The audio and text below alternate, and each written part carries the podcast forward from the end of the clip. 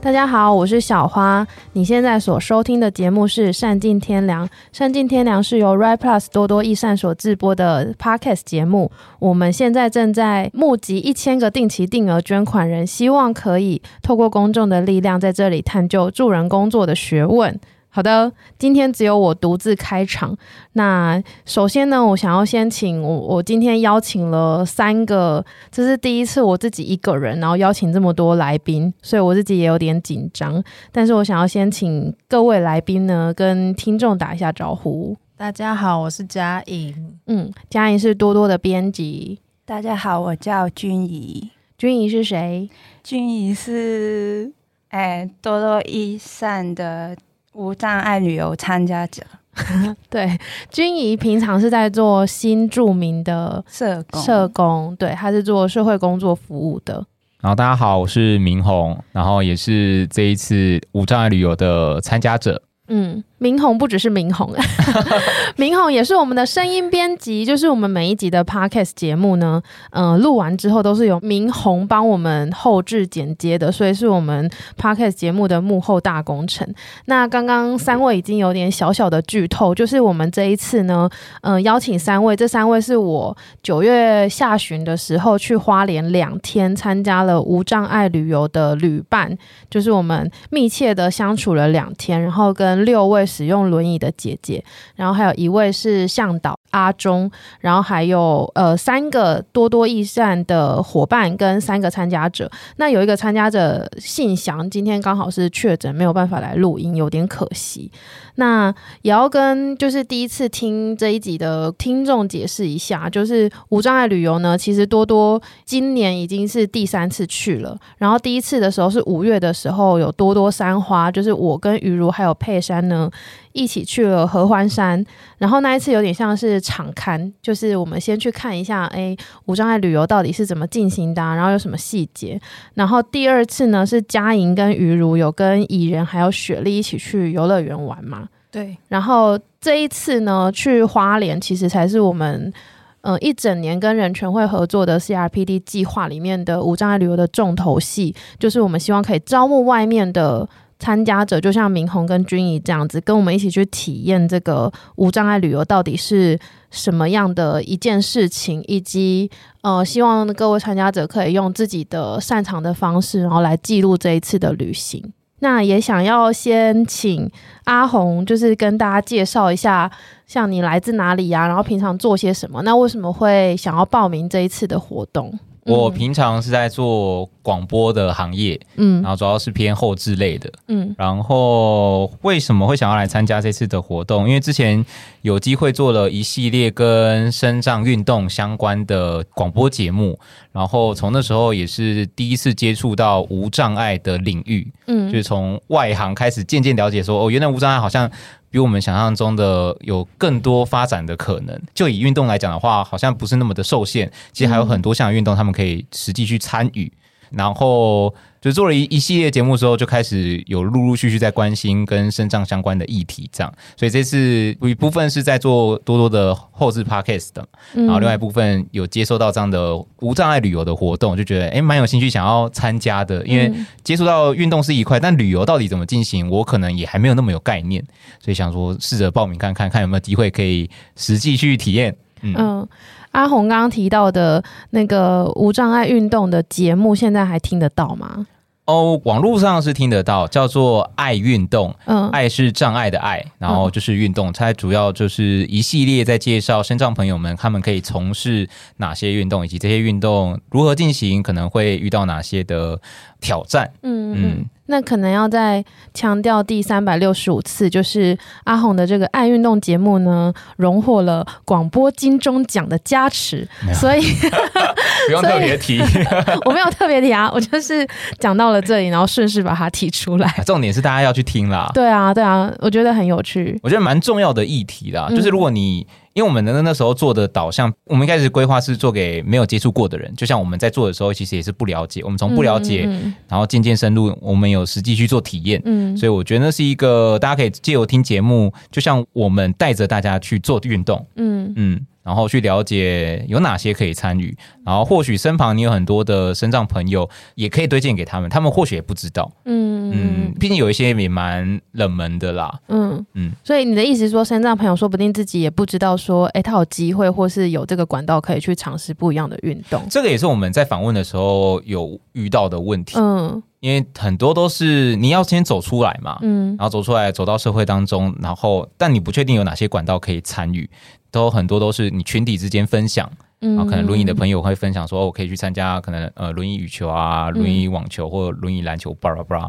那其他障别的他们会彼此再去做分享，但呃如果没有你没有去主动搜寻的话，就比较难得到这些资讯。嗯，嗯嗯嗯，所以有一部分除了是给我们这一些非身障朋友人来认识他们的运动，一部分也是可以让身障朋友他们自己也可以推广他们自己的运动，嗯让更多人去认识。嗯，嗯嗯，那军仪嘞，军仪怎么会想要报名？那你平常的工作又是什么？然后怎么注意到这个讯息的？我本身就是社工，然后是做新移民领域相关的。然后因为我还没接触过生长者，然后那时候看到脸书很有兴趣。一来就是因为我是香港人，然后嗯蛮想了解台湾的无障碍旅游。然后第二就是因为就是在台湾没有接触过生长者，然后想说跟他们旅行，感觉蛮好玩，然后也可以学到很多，所以就去报名。嗯，那你们两位预计是要用什么样的方式来记录这个旅程？嗯，我自己本身因为是做广播嘛，所以嗯期望有用录音设备，然后能够用记录声音的方式，最后用可能广播节目或可以把这一段旅程所用到的这些声音素材，嗯能够做成你像 vlog，嗯，嗯我嗯声音的 vlog，对这对对，样子类似啦。但当然现在是处在一个整理素材的规划期间，这因为样，素材真的很丰 富。因为等于说我们大家对于这个旅程也是一个未知数。对对对，所以其实我也不太知道会发生什么事情，所以随时那个录音都一直按着，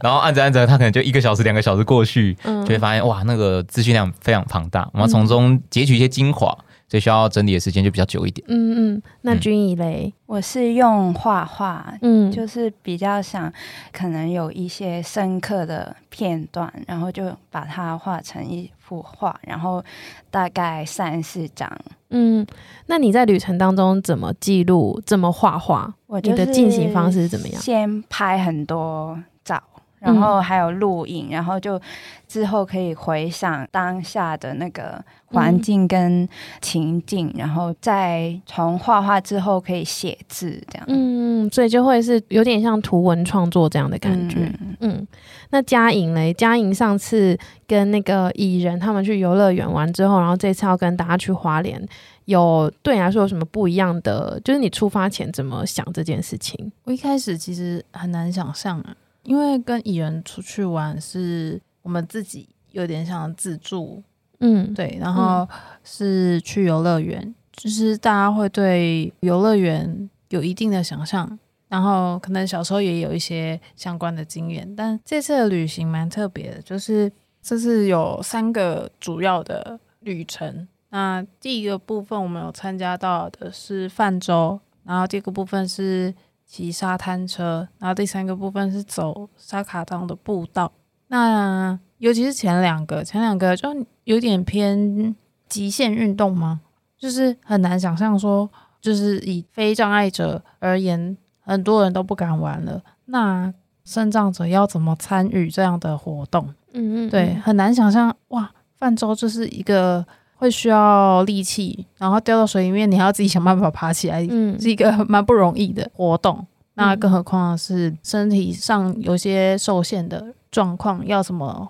玩？嗯对，那阿红跟君怡嘞，你们对旅行跃跃欲试之外，那你们对这趟旅程一开始还没出发之前有什么样的想象，或是想象不到的地方吗？我最想象不到是沙滩车，就是那些姐姐们都很厉害，嗯，因为我是坐在后面，就是不是开车的那个，嗯然后看到那些姐姐们都很勇敢啊，就是在有些地方蛮难走的，就比如嗯一个丛林啊，然后嗯有一个地方蛮多水的，然后嗯他们就蛮勇敢，然后蛮自然的开进去这样，然后我觉得跟我期待的不一样。然后还有就是泛舟也是，就是没有想到我们泛舟是最开心或者最深刻是泼水，就是嗯嗯跟姐姐们就是可以一起互泼水，那个蛮深刻。嗯对我来讲，我觉得一开始对于这趟旅程的想象嘛，嗯因为可能曾经做过身障的议题，所以可能大概嗯知道说，呃，轮椅的朋友可能需要哪些的帮助，嗯或可能要注意，可能是一些坎啊，嗯或可能碎石头那些是平常就要稍微注意一下，可能旅程中可以知道我们要提点这些事。但在旅行中，因为刚刚有提到嘛，有三个行程，主要是嗯泛舟跟沙滩车，嗯，然后还有沙卡当步道。嗯那我刚刚讲的可能比较偏向沙卡当步道，因为可能跟推轮椅有关。可是泛舟要怎么进行，我其实没什么概念。嗯，即使我真曾的经参加过，就是我们一般的泛舟，嗯但无障碍的泛舟怎么做？我其实想了很多，想说轮椅可以上去吗？还是有对专门的？我完全没有没有想法，没错我就只有到现场就是看到哦，嗯原来才是这个样子。然后包含沙滩车也是，嗯就是其实我一开始就是对这其中这两个行程，嗯，充满好奇，也真的有点难想象说轮椅族的朋友这些姐姐们到底如何去参与。嗯嗯那这也是这一次期望能得到的收获了。嗯嗯，刚刚有解释到，我们有三项最主要的行程，就是第一天就只有泛舟，就在秀姑峦溪。那说只有泛舟也不只有泛舟啦，因为泛舟要进行的时间就非常的长嘛。然后第二天早上，我们就先去沙滩车，然后有教练带我们，就是像我们六位多多三位加上三个报名的参加者，我们六个人是坐了三台车，就是两个人一台，然后有一个人骑，一个人坐在后座。但姐姐们就是有六位姐姐，她们都是自己骑一台沙滩车。然后下午的话，我们是去花莲的沙卡当步道。然后刚刚有讲到说，其实泛舟是很难想象的一个行程嘛。我就想要强调一下，就是像我这次带大家去旅游的向导是阿忠，那在合欢上我们有跟他合作过，然后这一次也是跟他合作，就是他平常就是带呃轮椅的哥哥姐姐、大哥大姐们去旅行的一个向导，然后他在当中也有很多专业的协助。不过他个人的工作风格就是比较随性一点， 就是他丢给我们的行程真的就只有我们刚刚讲的那三大项，就是泛舟、沙滩车、沙卡当，然后其他的细节都没有，所以我们真的是带着一片空白的想象，然后到了现场，然后我们一到现场汇合的时候，就会在秀姑峦溪的岸边，嗯，然后一下车就是那个画面就蛮冲击的，因为我们刚刚所有的问号，它都慢慢的在发生，嗯，就是哦，你就看到姐姐从车上下来，然后还坐着轮椅，可是到那个西边停泊的那艘船上，那舟上面呢，就还有一段距离，所以光是那边我们就需要花一点时间适应。像我自己啦，就是因为我还不知道接下来会发生什么事情，然后自己需要什么样的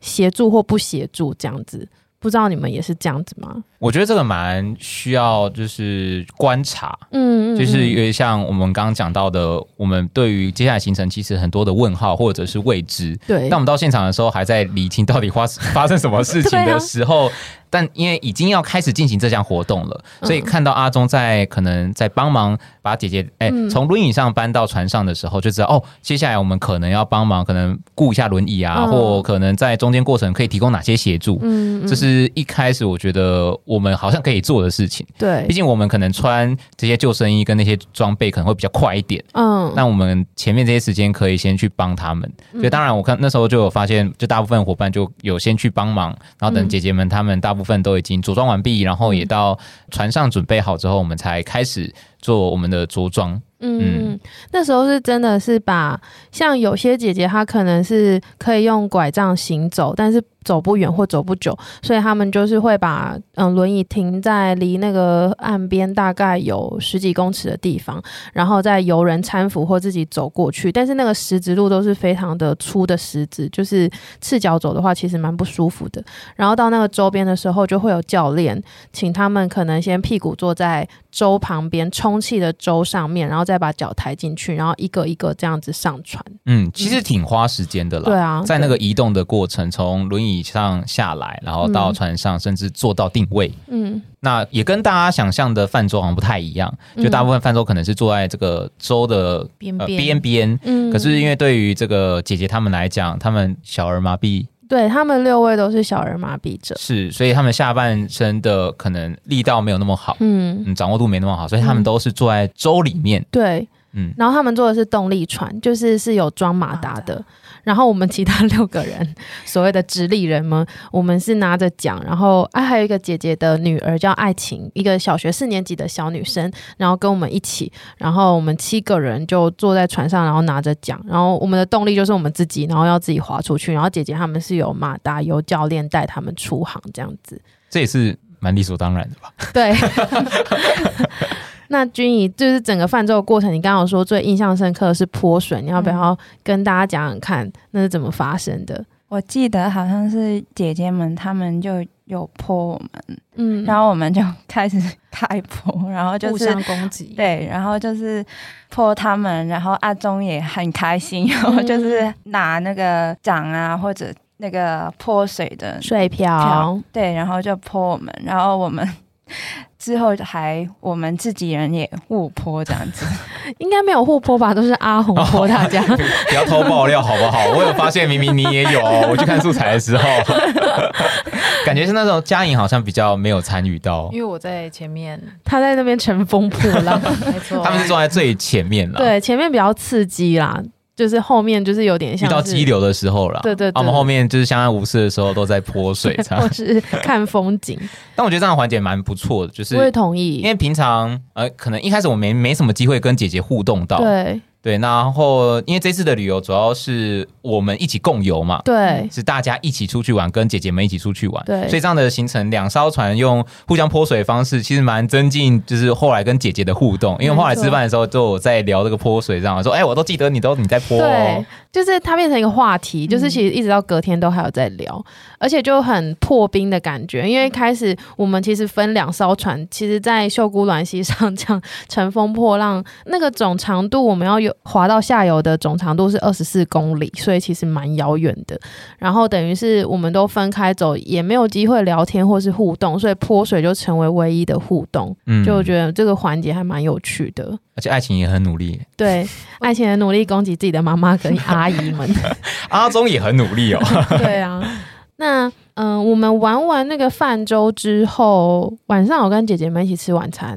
还嗯记得吗？嗯哼，那你们觉得那环节对你们来说有什么收获，或是回想起来有什么心得？我其实一开始以为我们泛舟的时候会打散在两艘船上，你说我们混合他们嗯吗？，对对对对，哦这样就比较有机会很直接的观察跟交流，还有协助。嗯，对，但是没有想到是哦，他们一艘船，我们一艘船，但这个过程中好像就没有太多的认识，只有有互动，但是没有更进一步的认识或嗯聊天。嗯那我觉得很棒，就是晚上一起共进晚餐的时候，就彼此会有机会多交流一些。姐姐们就很好奇，为什么我们会出现在这里？为什么会出现在另外一艘船上？然后我们不认识，还一直泼她水，这样、嗯嗯嗯就是能够更理解、更认识彼此。嗯。嗯，那天我们加姐姐，然后还有阿忠，这样夯不啷当加起来大概有十六七个人。然后阿忠也蛮厉害的，他的手机里面可能就是有很多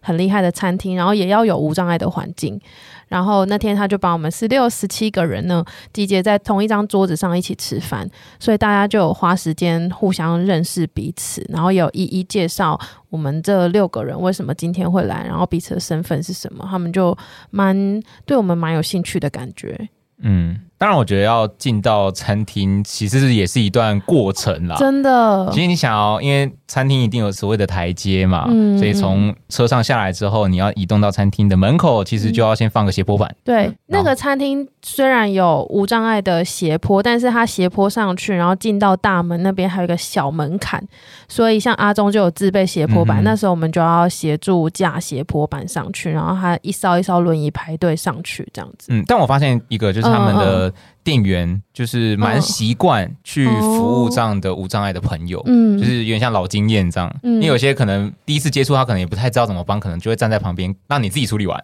哦， 但他嗯会帮忙，不管是排这个斜坡板也好，然后嗯或者推是轮椅对对对对，其实看得出来他们是有服务过的经验这样嗯。嗯嗯，那当然，另外一个部分就是电梯嘛，电梯其实也是蛮重要的。嗯，他们有电梯，但是一次是不是只能一台轮椅啊？嗯，空间上确实，嗯，可能是因为餐厅里面的电梯也不可能太大台，嗯哼，对，所以就他们就一个一个坐轮椅上去，然后其实到嗯、呃我们十六十七个人是坐一个包厢的大圆桌，但是那时候就会蛮需要调位置的，因为他要从轮椅移位到位置上，然后轮椅又要 parking 在旁边，这个过程也花了一段时间。而且轮椅有些轮椅的 size 比较大，嗯所以它其实是进不去那个门的，对，所以它就是得要变成拄拐杖的方式嗯进到包厢里面了。嗯嗯，但这个也是在可能阿忠在找餐厅或在规划行程的时候都必须考量到的一个点。嗯，之前合欢山那一趟的时候就有提到说，阿中他每一个点都会必须去实际的场勘过，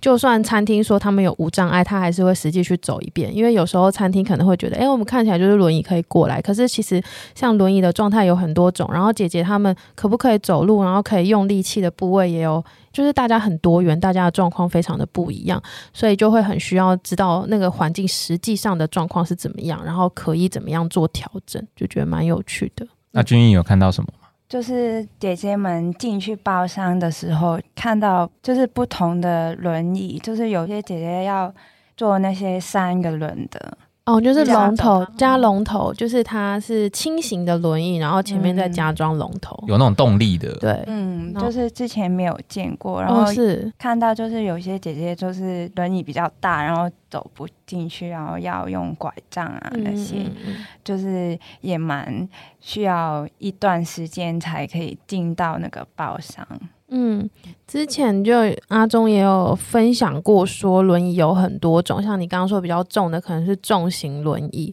然后一台轮椅可能就八九十公斤，所以它它就真的很重，但它的优点就是比较稳。然后像刚刚讲的轻型轮椅，它就是比较轻，但是它在山坡路啊或者是石子路的时候，它可能就会容易比较坎坷或是卡轮子，然后有的就会加装龙头，因为龙头就可以提供动力，有点像吹油门这样子就可以使用，还蛮有趣的。然后隔天嘞，隔天我们就去一大早超早超早的集合，然后去沙滩车玩沙沙滩车，沙滩车算是现在蛮热门的一个旅游的嗯行程。 毕竟那个又提供了拍照服务，说到这个拍照服务，要不要请谁来跟我们分享一下呢？嘉颖吧，嘉颖有好学到好几招。好的，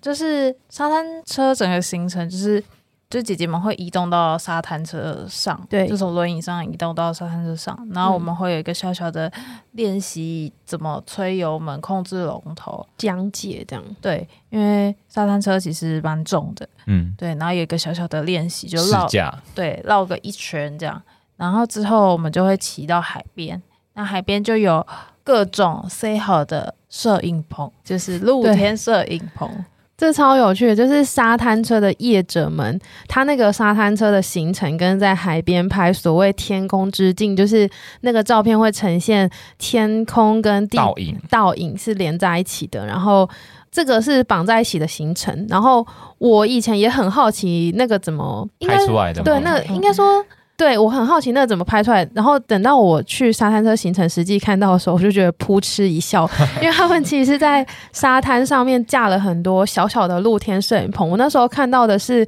有一个教练，他就从地板上把一片木板拿起来，然后下面有一个洞，然后那个洞还有台阶，他就走了两层台阶之后，他的上半身就淹没在那个洞里面。然后那洞里面还有一个小抽屉，他就从小抽屉里面呢把小抽屉拿出来，然后里面就有阳伞，他先把阳伞撑开，因为他站在那边拍照，可能就会很晒太阳，曝晒很久因。为早上大概八九点，对，然后又是海边，然后天气毫超好毫无遮蔽物，然后就再从里面拿出一些小恐龙的道具啊，然后还有一大面镜子，然后还有架手机的工具，就这样子的点有四五个或是五六个更多，然后每个点都会拍出一个风格或是一个 setting 好的场景。重点是他们很会叫人家摆 pose，对，就是他们已经变成一个 SOP。但 是像那天我们所谓的直立人要拍的话，跟姐姐他们他们要拍的状况是非常不一样的，对不对？对，呃因为我们、嗯我们是可以直接走到定位点，嗯，就是拍照最好的角度的点，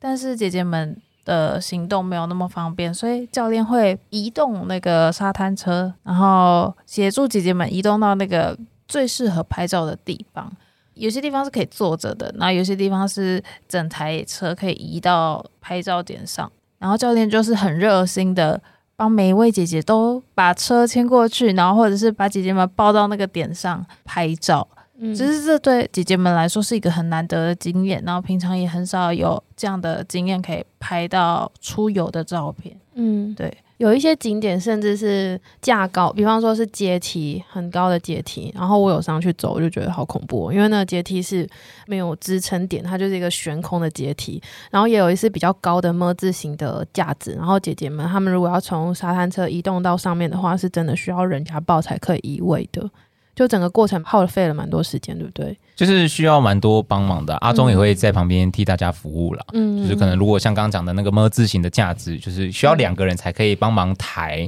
嗯嗯，然后因为你抬上去的时候，不只是要让他舒服的坐着，因为有时候可能压到脚啊之类，哦所以那位置其实要先瞧好。然后怎么上去，侧边上去哪个方向可能对姐姐会比较舒适。其实，在一开始可能要先事先沟通好，嗯，嗯，或是在那个过程就要一直不断的沟通，嗯就就是是每个对啊人想要的好像不一样。哎、教练蛮有经验的，他从一开始就是从轮椅上抱到沙滩车上，都会先询问嗯姐姐们说：“哎、我现在可以抱你上去吗？那这样会不会不舒服？”嗯就是很细心。嗯。那君怡在沙滩车的这段过程观察到什么，或者是体验到什么？还是满满的惊恐。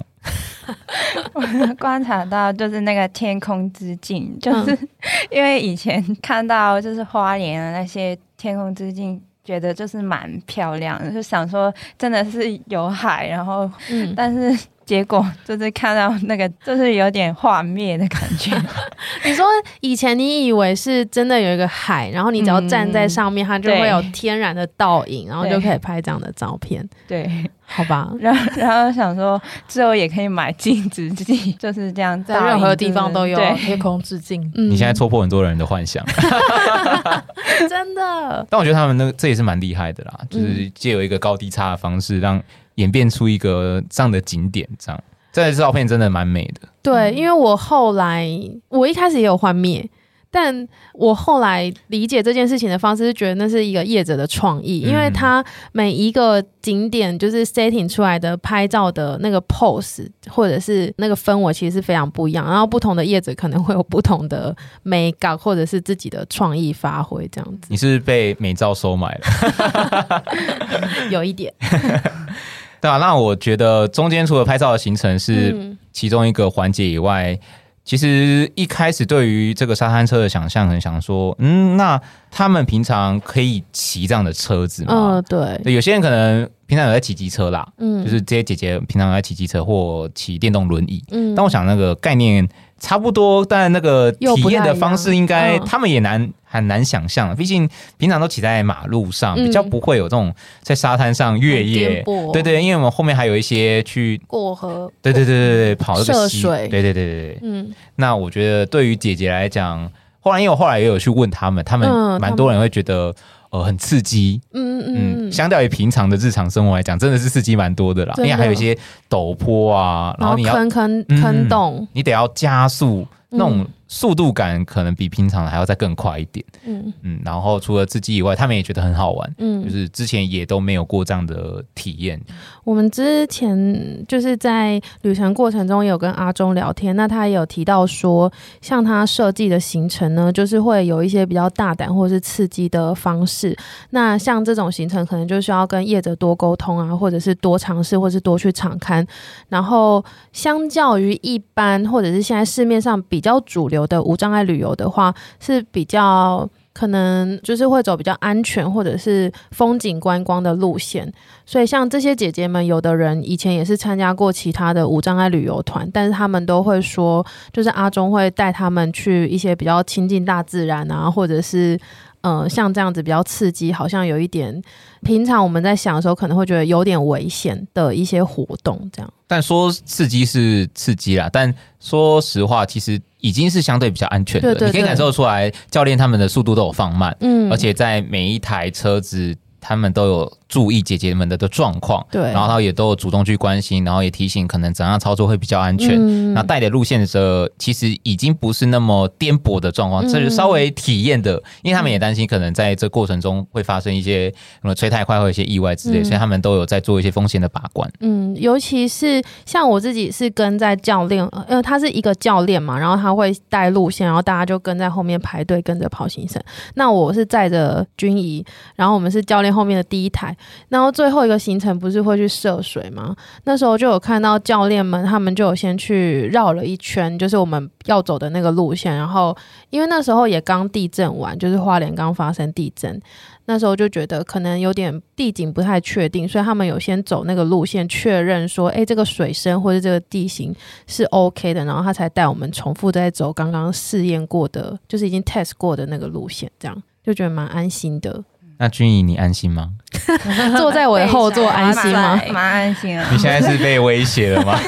因为他坐在你对面不敢说实 话。没有，是是一开始就是没有坐过沙滩车，然后蛮紧张的，嗯然后之后就是到那个过河，然后觉得蛮好玩的，这样嗯，因为那天很热，然后过河的时候水会溅到身嗯上，就觉得很清凉，很舒服。嘉颖有骑过沙滩车吗？没有哎、我觉得它比摩托车龙头重很多。嗯，对，然后转弯转特弯别的有明显。对转弯的时候其实是需要一点身体的力量去压，嗯，就是不管你转左边还转右边。那时候我就很在想说，那这样姐姐们要怎么施力？因为虽然都是小儿麻痹，可是每个人的状况有些不同，有些可能下半身比较没有力气，嗯嗯那要怎么转龙头？嗯，然后还有有那么多，因为沙滩车是会碾过那个洞，嗯就是石头啊还有洞，就是那个颠簸幅度很大，嗯哼就是后座的人都会有点飞起来那种感觉。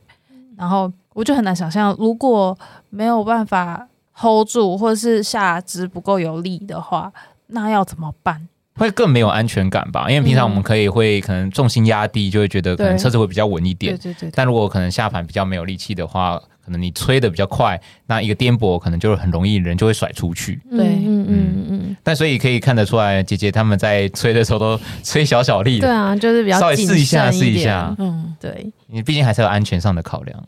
那沙滩车结束后呢，我们就是在哦，我们多多六个人这一台车有去帮大家在 Seven Eleven 买了简易的午餐，就是饭团啊、茶叶蛋这些。之后哦，这里要解释一下，就是我们多多三个人跟三个参加者，我们是坐一台车，然后阿忠他们代理着轮椅姐姐是另外一台车。然后在这时候，我们就到沙卡当步道的门口集合，那里有一个无障碍厕所，就是让大家在那边先休息，然后吃一点简单的午餐跟。上个厕所之后就要出发，那会排的这么紧凑呢？有一点也是因为那是旅程的最后一天，最后要赶路回家，然后还有就是沙卡当步道其实要花蛮多时间的，来回来回，它来回总共五公里，可是五公里在平地上走很容易。一开始我们要去沙卡当步道，也觉得应该没有上次合欢山那么困难吧，因为它就是一个相对平缓的路平缓，然后又有水泥，就是它不需要攀爬的一个步道。就比较偏向一般践行的步对道对啦， ，hiking 那预一期种，嘛。对预期。那结但果呢？结果到底发生什么事？谁来跟我们说 说？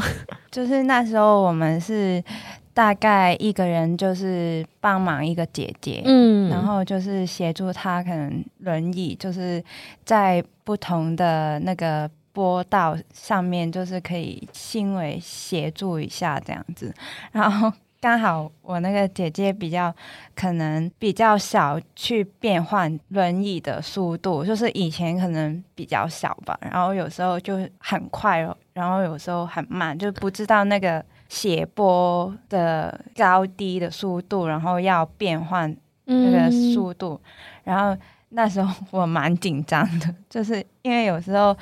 那些地方是外面是没有那个围栏的，嗯嗯有有嗯几段是没有围栏的，然后就很怕它不小心可能就是变换了或者加速的时候就是滑下去，所以就、嗯就会比他更紧张，嗯就是嗯嗯很希望就是可以协助他，就是有时候他冲的时候就用自己的力去挡住这样。嗯，你所以中间有提供什么样的协助吗？就是嗯说，可能姐姐有可以提醒说，哎、可能碎石头的地方可能要稍微注意一下，还是什么的，还是说你有主动发现哪些可能可以帮助的地方？就是姐姐通常就说不用帮忙这样，然后嗯主要其实阿忠也有帮忙，就是知道哪一段路。比较需要帮忙，就是会提醒我们要怎么去从前面，就是先走到前面，然后走到比较轮椅的前面嗯，然后撑着他的轮椅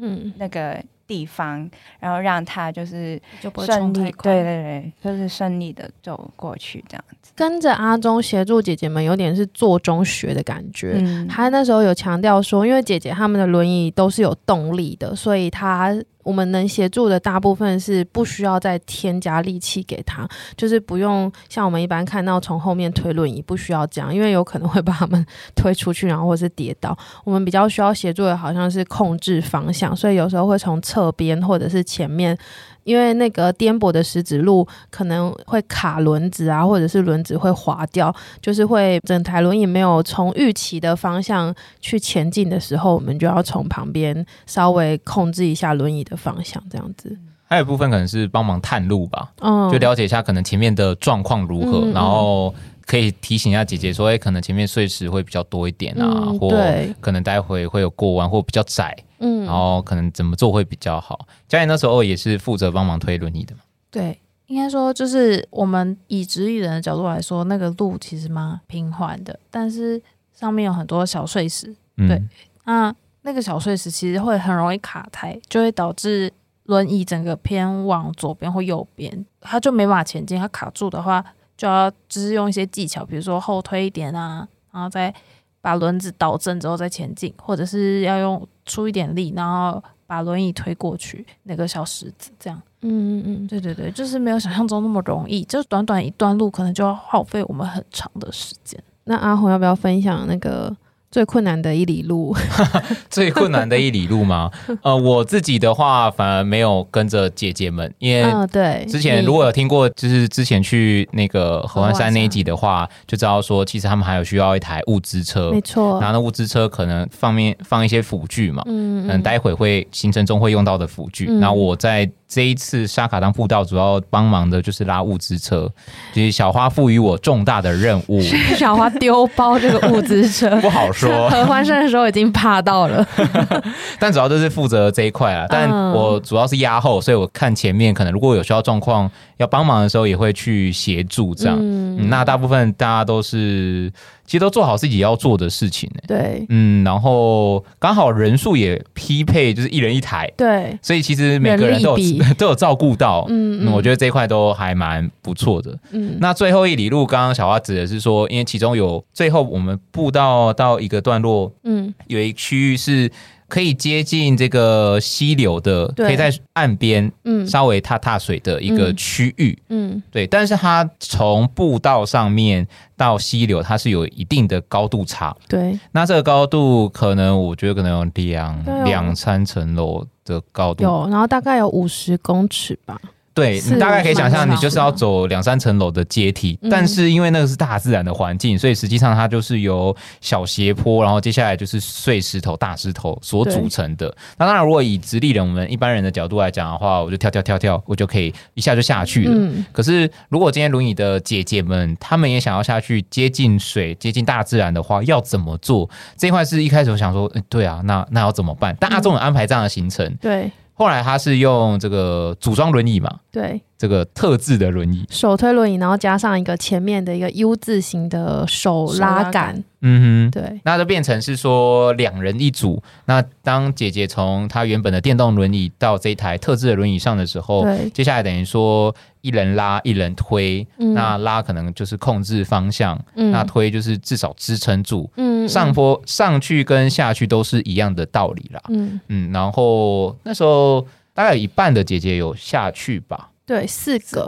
对对对对，所以其实蛮多趟的。那因为刚讲了嘛，那有一定的高度，然后你得用只能用轮椅的方式，轮椅的支撑点只有两个轮子，对，嗯然后等于说两个帮忙的人都要分担这个力量，等对，于说扛住一个人的力量。对，那一趟可能觉得 OK，我可以 hold 住，两趟就 OK，然后三趟呃，好像好像有点小时候休 息第一下趟的时候就想说交给我 吧，我来带你下去。后面说有有谁， 还有后面谁就？啊，君怡你可以 吗之类 的？俊怡就被阿忠点名，对，你在你在什么情况下被点名？有一趟就是阿忠就叫我从上面就是一起扶着姐姐下去，然后我那时候是做那个就是接住的动作，就是嗯嗯阿忠在上面推，然后我拉，哦，你在下面比较靠近下面的地方，啊对，然后我觉得下去的时候拉的力量是需要超大的，嗯就是因为那个斜坡，然后上面通常的那个冲力就是要从拉的要的抵时候住就要顶住，嗯然后嗯，那时候我一趟就不行 了，就快要跌倒了的感觉，因为很重。对嗯大家可以想象一下，就是因为中间除了缓坡以外，接下来的石头的路段的时候是。呃，有些大石头，你从石头我们平常跳下去就可以平稳的踩到，但嗯轮椅它是得要等于说会会过一个坎，对然，后那个石头高低又很很大的时候，你得要不让姐姐就有点像震到嘛，所以或你是必须往。下坠的感觉，对对对对，其实你前面拉的人得要 hold 住，不能让那整个动力一直往前走，嗯要不然很容易会失速。因为它并不是直线的走，你我们得要瞧一个好的支点，嗯然后让轮椅慢慢的可以转动，然后找到一个比较嗯嗯嗯平稳的方式，让姐姐也不会有二次伤害的问题。嗯，不然会很嗯整个是滚下去的感觉，对啊，然后后面的人也要帮忙拉住，嗯所以等于说两个人的力道要抽住一个人的，嗯然后又不能让整个动力太过于快速，嗯然后重点也不能让姐姐觉得不舒服啦。嗯这也是我觉得在这一趟搬运的过程当中会比较需要去注意的，嗯嗯嗯嗯，而且要格外小心，因为其实自己踩有时候也会对啊踩不稳，要看自己的脚的方向跟踩的定点，嗯，然后也要先特别注意跟后面的伙伴沟通好，说，哎，真的这个坎会比较高，你可能稍微帮忙提一下，嗯然后大家把那个轮椅抬起来，你就想象有点像抬担架，嗯，我觉得这可能对比较能够去想象。当他轮椅悬空的时候，他其实就是在抬担架，但他是坐着的形式，然后不太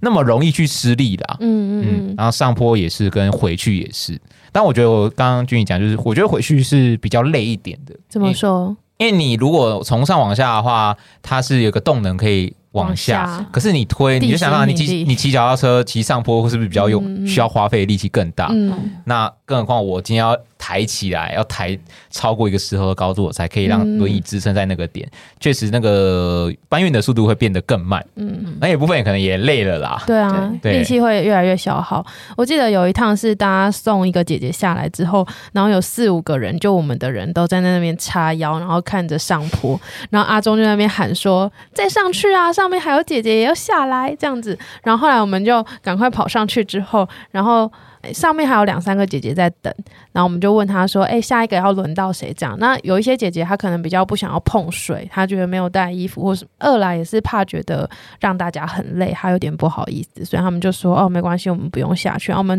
就多次确认说，真的吗？你们真的没有要下来吗？我们已经上来这边要带人了。然后他们就真的就是拒绝完之后，我们全部的人 好像都松了一口气。你这哦，样真偷爆料。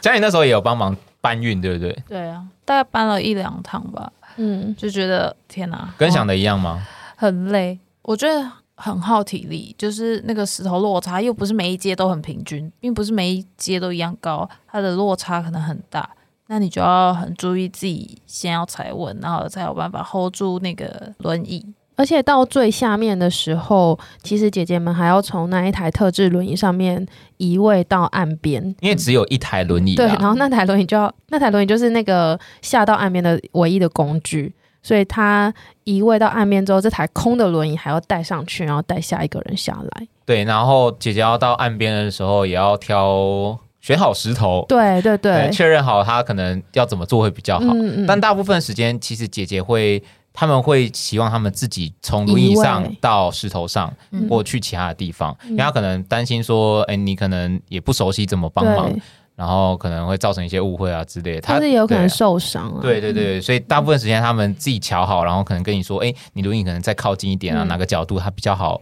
从轮椅上撑过去。嗯嗯嗯嗯嗯。那这一次这么新鲜，然后听起来啦，就是大家一定是第一次体验这样子的过程，然后有很多新鲜的感觉，然后也有很疲惫的地方，然后一定也有遇到一些困难，但是也有跟姐姐们交流的过程当中，也有一些开心的地方。因为像于露这次有跟我们一起去，然后她就提到她跟一起旅行的姐姐有一个就说她跟她很像她女儿，因为年纪可能差不多这样。那不知道你们经过了这一趟之后有什么样的心得或体会？听说君怡回去还利用珍贵的特休，然后多休了一天，对不对？没有，就休了三个小时。哎， 就是本来九点上班，然后十一点多才回去，哦这样、隔天嘛，你隔天就要上班嘛。对就多对请早上的，嗯，哦，好珍贵哦。让自己多休 一点，嗯嗯，因为太累。体力确实是嗯一开始没有想到的啦，很大的考验。对啊，因为如果想说，哎，单纯推轮椅，他们如果都是电动轮椅的话，可能不会花那么多的力气吧。嗯嗯，但真的最主要就是在那个搬运从西边到这个步道对中间来回的这个过程，确实是最花体力的部分、嗯，嗯，那当然，那也是整个旅程中最后最大的最大的感触啦。对，因为你想啊，我们平常要到这些亲近大自然，其实蛮方便的。其实走一走、跳一跳就到了那个位置了。但身障朋友他们要亲近大自然是多么不容易的事情。对啊，而且中间有跟其他的伙伴聊，就是、嗯或者是跟姐姐他们聊，就是说，如果真的要安排无障碍旅游的话，实际上他们也不会安排这种沙卡当步道，嗯，就是对轮椅族来讲没有到这么友善。嗯嗯，然后可能对你看嘛，刚刚有讲说有些轮子可能会卡住啊、碎石头啊之类的，那一不小心可能就有其他的意外。嗯，然后如果要参加这样的行程，可能就有一些风险，他们可能会选择更安全一点的嘛。对，那更安全一点，可能就没有办法真的这么亲近到大自然。嗯嗯，我觉，得这可能是在参加之前没有想象过的体验啦。嗯嗯也有姐姐说，就是如果是跟家人出来，她就嗯不会下来，他们就只会在比较上面的部分，就是看那个峡谷、看溪流，就不会真的走下来沙卡当步道。那这是因为跟阿忠的旅游，所以才有机会可以真的亲自下来走这一段路。我觉得也是因为有各位的参与啊，就是这一次阿忠也有提到说，本来其实没有安排沙卡当补刀，因为他也知道那一段其实真的要花费很多人的力气才可以完成，所以也是因为有我们的参与，诶，这样好像在鞠躬，但我不是那个意思，就是他期望有更多人的加入之后，力气也会变多，所以他就安排了沙卡当补刀，可以让大家一起玩这样子。那君怡有什么样的深刻的体会，或者是颠覆你想象的地方。主要是那时候跟姐姐聊天，然后嗯发现他们去过其他国家很多，就是还去过冰岛看嗯极光啊，然后去过荷兰啊，然后那时候在那个沙卡当步道的时候，嗯就是有跟他们聊，然后他们就觉得蛮开心的。那时候是想不到姐姐去那么多地方，嗯很厉害，就是很勇敢去尝试的。嗯嗯嗯，这也是挺颠覆的啊、大家可能想说，身上朋友可能蛮受限的，嗯嗯，但说实话，姐姐去的国家其实比我去过国家对啊，多很很多多很多都这样哦，真的真的，嗯你就想哇哦，没想到其他国家可能其他国家的无障碍旅游也做得还不错，嗯所以也可以提供他们这样的一个行程上的选项啦。嗯嗯，然后因为有蛮多也是阿中带团出去的，嗯对对啊，所以有时候也觉得，哎、好，其实蛮羡慕的。对啊，可是我倒觉得很佩服欸诶、因为如果是如果是我今天身体上有一些限制，没有办法自由活动，我可能就会比较担心，然后也怕麻烦别人。可是他们很愿意尝试，而且他们不是我们这样的年纪，他们的年纪已经过半百了嘛。然后却很愿意挑战一些像是泛舟啊，然后沙滩车这样的活动。但是我自己的体会是觉得说，其实这也体现就是有时候障碍来自于环境的这件事情，就是其实环境只要多一点点的调整，我这里的环境包括我们人也是身在环境当中的一员，像那个沙滩车，他们没有办法像直立人那样。按照原本预想的方式走到定点拍照，但其实只要多一点协助，或是环境只要多一点点的调整，这件事情就可以办到了。包括沙卡当步道也是，其实说不定那个我们最困难的那最后一里路，它其实有既友善直立人又友善轮椅族的铺设方式，那大家都可以亲近岸边，就是只要愿意多一点调整的话，其实还是可以办到的。 嗯，你做了一个很好的结论啊。好，那就是呢，呃，我们除了今天来的君怡，然后还有阿红之外呢，我们还有一位伙伴，因为呃家人确诊没有办法来，是信祥嘛。那虽然他没有办法来录音，但是他也会用他的方式，他是一个动态摄影师，所以我们有声音的记录、画画的记录，然后还有动态摄影的记录，在我也不知道什么时候诶、什么时候会哇哦，我现在是在催稿的一个，就是在呃没多久之后，大家都会有成果的展现，然后很欢迎到时候我们的读者啊、听众可以看到这样多元丰富的呈现方式，然后跟我们再一次的去花莲的这趟旅行。那今天就非常的谢谢三位特地在繁忙的工作中，然后下班还到这边来跟我们一起回顾这趟旅行。然后希望你们的作品呢，我不是在催稿，我是说希望你们的作品呢能够顺利完成这样子。谢谢小花，谢谢小莫，谢谢小花。嗯，谢谢各位听众，那我们就下周二再见。别忘了要锁定我们的各种频道，脸书、IG 还有 Podcast，我们会到处跟大家分享我们的接下来的成果跟花莲旅游的回忆，这样子。谢谢，拜拜